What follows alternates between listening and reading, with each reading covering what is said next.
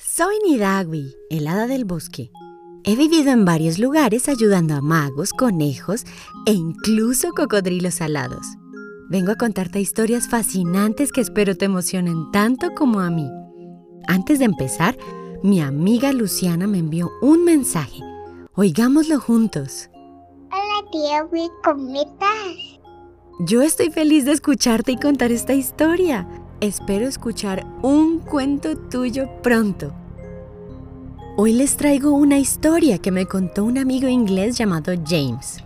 Aunque esta historia no es de él, pero es que él tampoco sabe de quién es.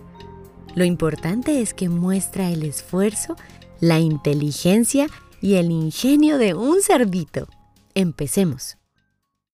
Había una vez tres hermanos cerditos que vivían en el bosque. Como el malvado lobo siempre los estaba persiguiendo para comérselos, dijo un día el hermano mayor. Tenemos que hacer una casa para protegernos del lobo. Así podremos escondernos dentro de ella cada vez que el lobo aparezca por aquí. A los otros dos les pareció muy buena idea, pero no se ponían de acuerdo respecto a qué material de construcción utilizar. Al final, y para no discutir, decidieron que cada uno la hiciera de lo que considerase mejor. El más pequeño optó por utilizar paja, para no tardar mucho en construirla y poder irse a jugar después. El mediano prefirió construirla de madera, que era más resistente que la paja y tampoco le llevaría mucho tiempo hacerla. Pero el mayor pensó que, aunque tardara más que sus hermanos, lo mejor era hacer una casa resistente y fuerte con ladrillos. Además, así podré hacer una chimenea con la que calentarme en invierno. Pensó el cerdito. Cuando los tres acabaron sus casas, se metieron cada uno en la suya a disfrutar de sus creaciones. Entonces apareció el malvado lobo, quien los había observado con curiosidad se dirigió primero a la casa de paja y llamó a la puerta.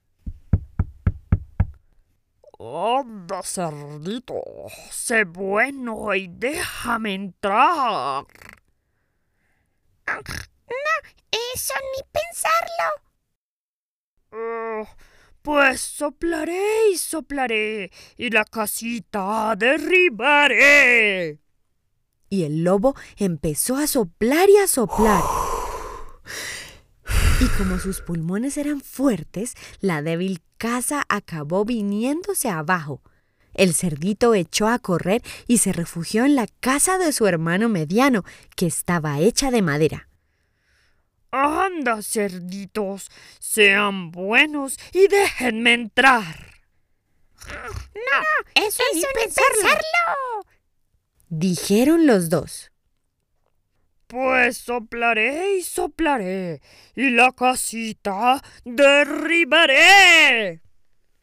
El lobo empezó a soplar y a soplar, y aunque esta vez tuvo que hacer más esfuerzos para derribar la casa, al final la madera acabó cediendo, y los cerditos salieron corriendo en dirección hacia la casa de su hermano mayor. El lobo estaba cada vez más hambriento y solo pensaba en los tres cerditos que estaban dentro de la casa.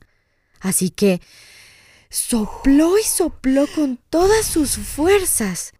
Pero esta vez no tenía nada que hacer porque la casa no se movía ni siquiera un poco. Dentro, los cerditos celebraban la resistencia de la casa de su hermano y cantaban alegres por haberse librado del lobo. ¿Quién los ¡Nadie!